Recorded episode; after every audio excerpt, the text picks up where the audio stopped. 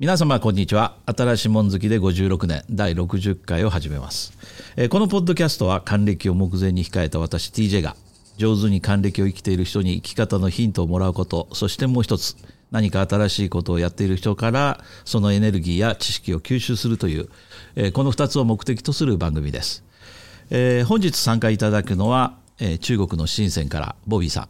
よろしくお願いします。はい、よろしくお願いします。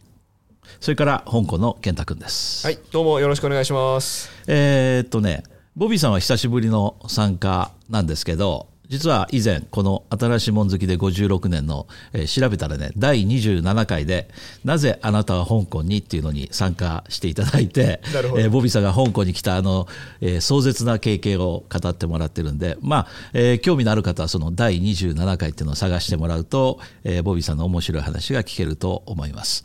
で、えー今日、収録しているのは実は11月の26日の金曜日なんですね。えーで実はこの私の隣にいる健太君の知り合いが数日前に日本から中国に移動して、そうですね。うん、で、えー深センで今隔離中。隔離中、もう4日目？日本から、日本から。うん、でその経験をちょっと聞いてきてもらったので今回は題して、えーコロナ貿易体制中の中国に入国する、えー手順とそれから準備しておくべきアイテムみたいなそういったところをお話してもらおうかなとぜひ思ってます。はい。えー今回もね多分もし長くなったら短かったらその1回でやりたいんだけど長くなった時は前半後半という感じで、え2つに分けて、はいえー放送したいなと思ってます。えー前半はねまず入国時の経験というかその必要な書類だとかそれからその実際に入国する時の手順はいなんかをちょっと話してもらってで後半は、えーまあ、ボビーさんやそれから健太君それから私自身も、その中国に入る時もう2年間ぐらい入ってないんだけど そう、もう記憶が曖昧です。曖昧になってきてるけども、まあ、ボビーさん中国入ってボビーさんずっと今もう2年間逆に香港に来れない状態で2年間過ごしてるんだけど、えー中国ならではのそのグレートファイアウォールがあって例えばツイッターとか、えフェイスブックとか、えー LINE はいっ。ていったものが使えない環境にいるなってしまうんだよね中国っていうのは、その辺をお防ぐためにっていうか、はいそれを超えるためにいろんな手順っていうのはまあ僕ら経験上持ってるんだけどそねえーその辺をおまあ、今回深センに入る人は初めての経験なのかな？深センにはそうです。初めてですね。ねただ、香港にあ香港にいたんだあだ1から年ちょっと2年ぐらいいたのかなあ。少しは知ってるよねじゃあそうですね。んただ、このコロナが始まってから来てたんで、うん。あ全く入らずに。入った経験がないとどうしてもそのえーそのグレートファイアオール超えそうですね。っていう経験がないからどうやったらいいかっていうのはちょっとね、まあ、我々その3人が知ってることをもとに、えーその健太君はアドバイスしたと思うんだけど。そうですね。ん。その時の話もちょっとできたらいいなと思ってます。えーということでねまず、えー中国に入国する際のはい。準備というか、その辺を、えーその知人の方？そうですね。は何かおっしゃってました、はい、まあ、まず、えっと、一番大変だったのがワーキングビザを取る。これ、まあ、あの、そうだよねそれはまあ我々のあのスタッフうんなんかでもやっぱりワーキングビザを取るっていうのが今ねねあるよね。うんでまあ、その辺の大変さっていうのは言ってみればちょっと今回の件とはまたちょっと違いますけどねちょっとそれはまた別の機会にしましょうか。はい。で、あと、健康コードの申請。うんれは健康コードって何なんだろう？これがですね、なんか健康電子報告完了というのがあるんだ。あるんですね。うんで、その健康電子報告完了をするために健康コードをゲットしないといけないらしいんですよ。ボビーさんそれ聞いたことあります？その中国に入国する人たちが用意しなければいけないことっていうのは。あーあの、おアプリをダウンロードして、そこに登録しなきゃいけないっていうのは聞いたことありますね。その自分の健康状況ってことそうです。あれは病院に行って健康状況をもらって、で、それをに中国に送ると、その健康コードっていうのがもらえるらしいんですね。で、それを、えー飛行機に乗る直前でもいいんで、アプリをインストールして、それを、あのー健康電子報告完了にしとかないと入れ入国できないと。じゃあ入国するときにはそのその記述したそれアプリを見せるっていうことそういうことですね。ね、らしいです、ということで、まあ多分この用意したのはこの3つらしいですね。多分ですね、あの、お入国、うあの、出国するときに、この、例えばこういうドキュメントがないと飛行機に乗れませんっていうのがありますよね。これ、あの、は中国政府から、こう、エアラインに、あの、リクエストがいって、それで、まあ、この、なんだっけ、例えば今だったらワクチンの、をしましたっていう証明書が所定のフォームでないと乗れないとかっていうのはあると思うんですけど、だからそういう、多分そういうフォームとかを写真に撮って、こう、こうアップロードするアプリだと思うんですよ。で、それアップロードすると、あの、中国政府側で、ああの、あの、を承認したってことで、おそらく健康コードってもらえるんじゃないかなと思いますね。なるほど今ちなみにその中国は、えーワクチンとしては一般的にはシノバックシノファームだっけ？えっとね、その結構ね、いあの、僕が受けたのはシノバックですけど、うんあの、3種類有名なのがありましたよね。シノバック、シノファームとあともう一個。で、今、うんなんか深センの、あの、メーカーのやつも、あの、ぼちぼち出てきたっていう話は聞いてますね。あなるほど。3つあるんですか？だから、4、5種類ぐらいある。あそんなに。じゃないですかね海海外の、まあ日本で有名なのっていうのは、えーバイオンテック、まあ、ファイザーファイザー製だよね、それからもう一つ、はい。そのモデルナ。この2つが有名かなと思うんだけどその辺どうなんだろう？そっちはない海外ののは一個もないですね。全部国産です。ないんだよね。なるほど、うんあのー日本なんかでは逆にね今回の、あのーそのにに中国入国とはちょっと外れてしまうけども、えー日本入国に際して例えば僕ら香港で受けてると特に日本人なんかの場合にはファイザー製かあるいはシノバックだと思うんだけど日本に入国するときに今度入れないっていうかその、えー日本が許容しているあワクチンではないっていう問題がリストにないですもんね。あはい。生じちゃうんだよね、アメリカなんかでもジョンソンジョンソンはい。は多分あの入ってないんだよね、そうするとワクチンを打ったことによる、まあ、なんていうか、えーベベネフィットっていうのかな。それが得られないっていうことになりがちなんだけど中国の場合はじゃあ、えー例えば日本でその方は、はい。その健太君のお知り合いは、えー香港で売ってます彼は。あ香港でに12年いたんで。でそこでじゃああの本当は香港から直接入られる予定だったんですけど、ちょっといろいろあって一旦日本に帰らないといけなくなって。あなるほど。あそうか。そうすると香港で打ってるってことはシノバックとか打ってる。そうですシノバック打って中国中国入ることになって考えてね、はい。うん。あなるほど。それはまあ中国に入るという前提ではいいよね。そうですね、香港にいたっていうのはまあ一つのラッキーだった部分じゃないかなとなるほど。思います、わかりました。あそれであともう一つ、うん。あと用意しないといけないのは3週間のホテルですね、あそうか。3週間のホテルを用意。これは3週間のホテルっていうのは、まあ、あの今ね中国それから香港この2つが、えー世界でも最も厳しい入国規制をしている国だと思うんだよね。その、えー厳しいという理由は例えば香港だと、えーまあ、入国してくる国によっても違うんだけど元から来るね。日本なんかだと、えー2週間はい。のホテル隔離をしなきゃいけない。それからアメリカなんかだと今3週間のはい。ホテル隔離になるんだけど、そのホテルを事前に自分で予約をして、はい。お金を払ってで来るっていう。でそのホテルに入ったらもうその隔離期間中は一歩も出れないっていう。そのぐらい厳しい。中国もほぼ同じだよね。同じだったんですね、で、えー値段がねまあまあ高かったですよね。あいくら僕の友達のところは、500 350ドル？一日あ。あじゃあ350元か。人民元で350元1日。ってことは5000円くらいかな。5000円超えてるかな。のかける3週間ですから、すごいねっていうことはさ3週間350元はね、そんな高くあの安あの高くないと思いますよ。うん。うん。多分ね、まあ最近はね、うん。500元とか600元ぐらいのところもありますんで。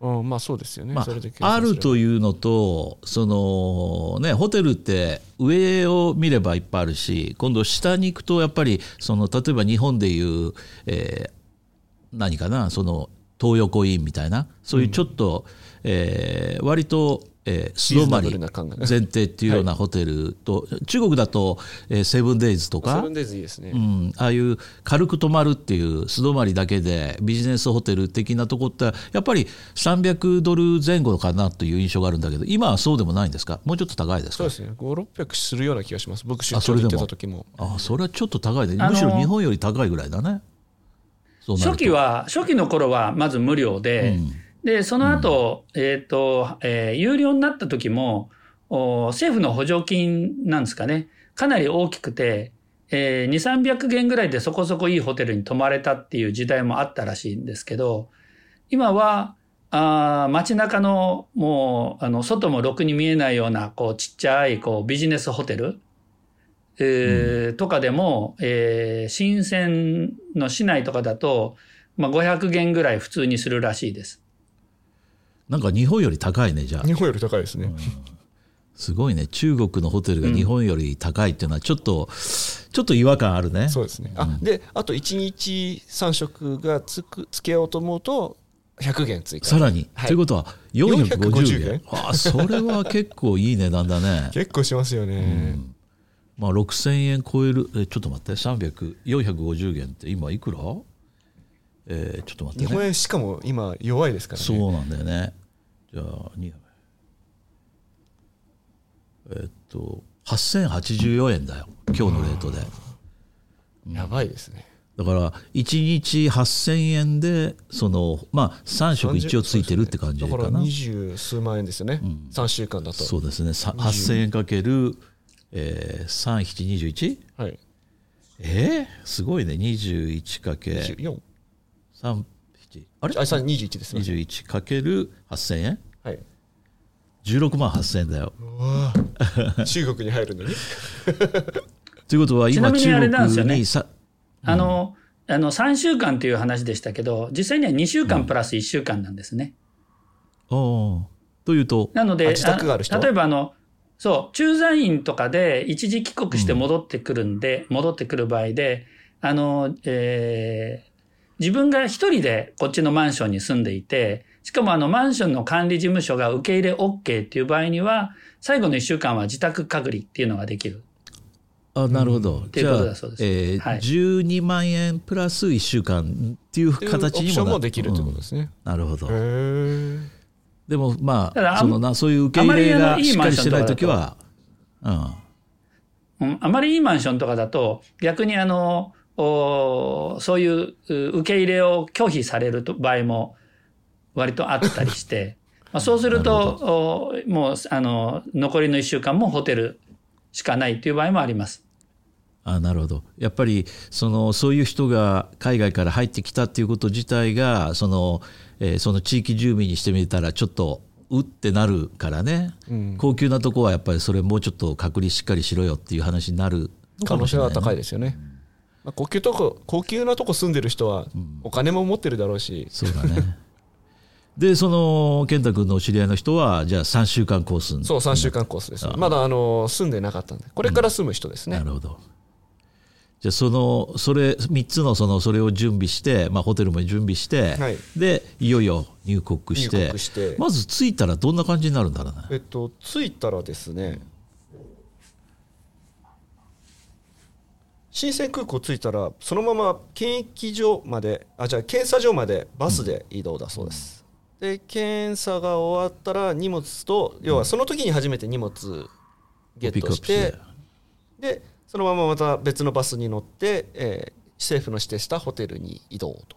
政府の指定？したあホテル？そうあのそうあの隔離ホテルうん、はあのし政府が指定しているホテルで予約しないといけないですねまず自分は。あその政府が持ってるホテルのリストっていうのがあってそこから選ばなきゃいけないってそうですねことなんだ。であのそこに行きのバスが何種類かあってそのあったバスに乗って行けばいいっていう、そういうことか。多分ね、あの、そあの、これ、えっ、と、今、はっと気がついたんだけど、多分値段っていうのは選べると思うんですよ、行く前に。うん、でも、あの、具体的にどのホテルっていうのは、行ってみるまで分かんないっていう人がほとんどだったですね。あそうなんですかそう、あの、空港着いて、あの、PCR 検査受けた後で、あの、バスに乗り込んで、で、このバス、どこに向かってるんだろうって言ってる人が結構多かったですよ。へえ多かったって、ぼあれ、ボビーさん経験してないよね？いや、あの、ほら、あの、駐在員の知り合いの人結構いるんで、はい。でもう結構2年目なんで、あの、同じ人が何回も日本行って、あの、帰ってきたりしてるんですね。はあはあは。あ、あその人たちは何、は いじゃあホテルの予約はしてるけど実際にどんなホテルかは知らないってこと？ホテル名を知らないってこと？そう、多分ね、値段で決めるんだと思うんですよ。そうすると、あの、自動的に割り振られる。だから、香港とかは自分で予約しなきゃいけないでしょ？そうですね。はいで、そ、そこのホテルが予約いっぱいだったら、あの、もう来れないじゃないですか、そもそも。はい。はいで中国はそういう意味では、あの、値段の、多分値段のレンジで選べる、選んだら、あとはもう、あの、こう、空いてるところから順、順分に割り振っていくんじゃないですかね。へえあそうなの。なんで、多分、あの、ちょっと高めの値段とかを選ぶと、この間会った人は、あの、ローのすぐ近くの、あの、いわゆる五つ星の外資系のホテルうんで、めちゃくちゃなんかこう、あの、部屋も広いし、あの、食い物もうまくて、めちゃくちゃ良かったっつって言ってた人もいました。それ、はい値段聞きました？ちなみに。えーっとね、えーっとね、500とか600とかって言ってた。ましたね。5、600でそれだったらその全然そっち選びますよね、うん。ただね、えーっと、まあ、そこは、その人は、あの、商社系の、まあ、ラオバンっていうか、総経理の人なんですけど、まあ、あの、おまあ、メーカーとか、メーカーさんとかの、あの、技術者とか、その家族さんとかは、やっぱり、いい、いい南山とか、あの辺のこの、この狭いビジネスホテルが多、ほとんどですね。うん。そうすると結構さ辛い感じらしいです。ちょっとその突っ込んだって答えは出ないのかもしれないけどそのな南山のそのまあまあ小さいホテルかどうかの差がさ例えたかだか50100ドル1日、そうですね。だったらそれは600払ってもその高級ホテルにしたいですよね。したいと思うもんだけどね。そのチョイスはできないってことなのかな？たかだかそうですよねあの3000円とかですもんね一日。うん、どこにっていうのは無理みたいですね。だとしても例えば600ドルでい払うって決めた人がその高級ホテルに行けるんだったら350とか400の人も飯考えると50ぐらいね追加3して。週間だってその臭い飯っていうのはちょっと嫌だよね。そうの気がするけどね。まあどうなんだろう、まあ、その辺ちょっとあのまたあのそうですね。健太君の友達にそのそうですね。聞いてもらって。いろいろと。うん、でそうですね。まあ、彼はあと自分で、ね。まあね、あの値段が、うん値段のレンジとか、こう、どうやってホテルが決ま、あの、あの、選んでるのかっていうのをぜひ聞いてほしいですね。そうですね、ちょっとそこは聞いてみようかなと思います、またねあのこれ聞いててその実際行かなきゃいけない人とか知り合いの人が行くっていう人の一番気になるポイントだよね。ね。3週間のホテルっていうのはね。だからもし質問なんかあったらねぜひ質問概要欄に、質問できるようにしておきますんでもし、えー聞きたいことあればそこに言っていただくかあるいは、えーツイッターでハッシュタグで新しいもん好きで56年っていう、えーこの放送を、えー告知しているそれにリプライしてもらってもいいと思いますね。あとはまあ本人が自分で用意したものうん。があるんですけど、まあ、その中にやっぱ日本のレトルトとか。まあ、それはそうだよね。レトルトとかお味噌汁とか。系味噌汁とか、でやっぱこう出てくるメニューまだ4日ぐらいしか経ってないんですけど出てくるメニューでやっぱ食べれないものって結構、まあそうですね。そんなに好き嫌い激しい人じゃないとは僕も何回か付き合って一緒にご飯食べてるんで分かるんですけどあそうだ。彼はパクチーが苦手なんで。中華料理パパクチーって。ーどけりゃいいよな。いや匂いついちゃうじゃないですか。僕らは好きだからそんなに気にならないですけど、そっか。そのどければじゅその匂いったってねそのまあそうですね。あれだと思うけど。まあそまあそういうのもあるだろうしまあもともとそのやっぱりこうからあの要は口に合わないものまあそれはあるね。いくらでもあるんで,、中国の香辛料とかね。でうん。食べてダメだった時はその足りない分をレトルトでカバーするってい補うそういう運用をしてるみたいです そう。お米とかね持って行って炊けたらいいんだけど炊いたら怒られるかな。いやまずお米持ち込めないじゃないですかさっきの。そっか持ち込めないか そうなんですよ。その飯盒水産今さそのあるじゃん。そのキャンプ流行ってるし。そこまでは多分持ち込めると思うんですよ、うん。問題は、うんあのお米そのものが持ち込めないっていう。そっか。じゃあお米をいいお米をタオバーで買うか。そういうことだったらいいかな。ああでも砂糖のご飯あ砂糖のご飯をを持ち込める。てあそっかそっか。で電気あの電気であの沸騰させられるようなやつでお湯で温める。ああそれはできる。そうすればできると思います。あじゃあ主食は確保できるね。主食はだから砂糖のご飯をスーツケースいっぱいに持っていく。なるほど。いや21日分ですからね 21×3 ですよ。まあ朝はほら朝除いてちょっと違う。としても2ですからね。そうだね。ちょっと大変。砂糖のご飯を持ってきたって持ってあの持ってきたっていう話はあんま聞かないですね。やっぱあの、うんカップ麺が多いですね。うん。普通あの電子レンジがなかったら使えないと思うんですけどうん。あれ結構お湯で温めても美味しいんですよ。ああなるほど、うん。うん。あの、お湯で温めるのはいいんですけど、要はあの、ポット、ホテルの、こ中国のホテルって必ずあの、電気沸かし器のポットはついてるんだけど、あの、は入りぐ、あの、どれぐらいのい、あの、夜その、あの、こう、入り口の大きさがあるかによっはいはいはい、てあの、砂糖のお米が中に入れられるかどうかっていう問題があるんで、そっかそっか。あなんでそれはもう本当自分専用のちっちゃい鍋を持ってってうんでそこにお湯を入れてで、こう蓋して3分お湯の中で放置その沸かす何か電気製品を持っていくとかだね。あいや自分でわざわざごグツグツさせる必要はないんで、うん。あったかい、おねまあ、あもうそのそもそも熱湯じゃないですか,、うん。熱湯を入れたところにロボット突っ込んで蓋閉めてあー。3分ほど待てばああなるほど。それなりにあったかいご飯、はいはいはいはい。あの美味しいご飯になります。そっかそっかそういうことね。なるほど。最近キャンプ沸かしたりするんじゃなくてね。いろいろ見てます、ああなるほど。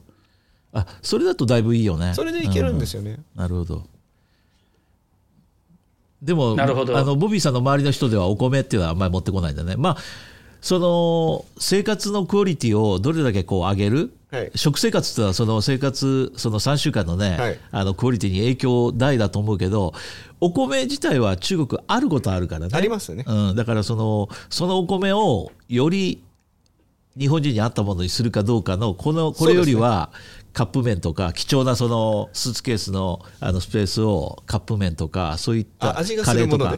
うん、カレーとかね。そういうものに割り振った方が砂糖のお米を21食かける2ぐらい持っていくとい一つのあのスーツケースが満杯になっちゃうよね。そうですね。ん。それはちょっとね考えどころだね。まあ、佐藤のご飯持ってったっていう話は僕も友達から聞いてないんで、あなるほど。カレーとかそっち系だと思います、そうだね。あの、それから？ホテルによって、あれなんですよ、あの、お差し入れが OK のホテルと差し入れがダメなホテルがあって、あやっぱり中国もそうなんだ。そうなんですね。うん。うん。で、差し入れが OK なところでも基本乾物オンリーっていうことらしいんで、あなるほど。うん。あの、差し入れが OK のホテルだと、えー友達に、えーこっちであの、砂糖のお米とかタオバーで買えるはずなんで、で、えー買っても、あの、買ってもらって、で、差し入れとしても、あの、持ち込んでもらえれば、結構食えないことはないと思うんですが、多分、あの、女性とか子供とか、あの、初回、初めて来る人を除くと、駐在員って大概の、あの、仕事が忙しくてしょうがなくてその辺で安い飯を食うとかっていうのも往々にしてあるんで、まあ、ホテルの飯が食えないかっていうと、あの、食えちゃう人がほ結構多いと思うんですね。うんなんで、ねこのたまに、たまに口直しにこう、日本のカップ麺食うとかっていう感じで、だから3食、うそれを、あの、しょうがなくて食うっていう人はあんまりいないいんじゃないかなと思いますね。多分ね、それよりまあ酒の駐在員だ、とそうかもしれあないの、ねお酒の需要が多いと思いますよ。ああそっかお酒の需要か。そのちょっと気になったのは、その中国も差し入れができるうホテルとできないホテルっていう話で香港もやっぱりそういう感じがあったんだね、うん。あの最近いろんな人に聞くと差し入れがあるホテルのね。話をよく聞くんだけどだから最近は変わったのかもしれないけどううちの息子が去年ねイギリスから戻ってきた時にはそのホテルは差し入れ禁止だったから、もうすごい苦労してで最後、えー宿題だっていうふうに言って ホームワークが入ってるからって言ってそこにあのいろんなもんお菓子とかあのレトルトとか詰めてで、えーこれ持って行ってくれってホテルの人にチップ渡して、で、えー持って行ってもらったっていう経験があるからそれ考えるとやっぱりレほその差し入れができないとこあるいは最近はなんかウーバーで香港はウーバーイーツウ入るところ。ーバーイーツ入れるっていうところ聞くもんね、はい。中国はウーバーイーツ的なそのデリバリーサービス結構充実してるからね。うん、それも、差し入れができないとこは基本的、あの、あの、そういう、あの、お見舞いっていうのも、あの、当然ダメですね。ダメだし、さっき言ったそのお見舞いできるとこでも乾物じゃなきゃダメっていうところだとそれさえもダメだよねあのね、えっ、と、うんそこら辺ホテルによって、あの、普通にお見舞いできるところあるみ、あるみたいです。ああそうなんだ、まあ、お見舞いができないとねちょっと辛いねうん。あまあ、あくまで推測なんだけど、ですけども、あの、ホテルの、あの、いわゆるマネジメントの、まあ、ホテルの規模とかマネジメントの能力によって、こういうホテルだったらここまでやってもいいよっていう、多分、レギュレーションがあるんじゃないですかね。なるほど、うんはい。で同じ時期でも、この、このホテルだと、この人はここのホテルに泊まって、差し入れダメだけど、この人はここのホテルに泊まって差し入れ OK っていうのが結構ありあるので。まあ、で国としてもそこまできっちりとそのホテルに対して通達出してないんだねだからこれはしちゃいけないとかいいとかっていうのはまあホテルによるってことねうん。まあ、ホテルによるの、ホテルのポリシーか、あるいは政府のレギュレーションにそのホテルがどこまで合致するかとかっていうのがあるんじゃないか。あ逆に。政府がつけたらレベルに達してればお見舞い OK だよとかうん乾物までだよとか。うん。そこまでやってるのか。ちょっとそれってなんかせめてお見舞い OK だったら全部 OK してほしいね。そうですね。うん あのなるほ、ど。あの、中国ってホテルに、あの、星の1から5までの格付けっていうのをやってるので、あまあ、基本そういうの好きなんですよね。まあ、中国の政府っておそらく。なるほど。だあの、あなたのホテルはここまでのファシリティ、ここまでの、あの、レベルだから、こ、あの、ここ、あの、これしかやっちゃいけませんとか、っていうのがあるのかなって気はします。なるほど。まあそんな感じでで今入れてんだねその健太君入れのましたね。うん。もう入って。4日も経って。4日も経って。うん。まだ元気してるかな。そのなんかで話した？ああのそう。それで言うと何かで話したで言うと今 LINE で話してるんですけああどなるほど。そう。彼が要は香港にいる時代に、まあ、これからあの中国で仕事をするっていう話が出てで一番最初に彼に僕がアドバイスしたのは携帯電話をまず中国移動に契約変えて香港の。で、えー中国香港両方で使えるインターネットプランにしたらいいよ。っていうのをまずやったんですね。あなるほど。じゃあちょっとね、えっと、いい時間になってきたんでこここから、えー後半に、はい。そのデジタル系っていうかその、まあ、中国の、えー日本の人が一番困っちゃう。そうですね。うん、その、えーファイアウォールグレートファイアウォールとか、えー金立てって言われるそこを超えるための装備とかその辺の、えー3週間も隔離されるんだったら絶対これは持っていくべきやっとくべきっていうそのそれについてはちょっと後半で話しましょう。はいはい、じゃあ前半ここまでということで、えー気になる方はぜひ次回もお聞きください。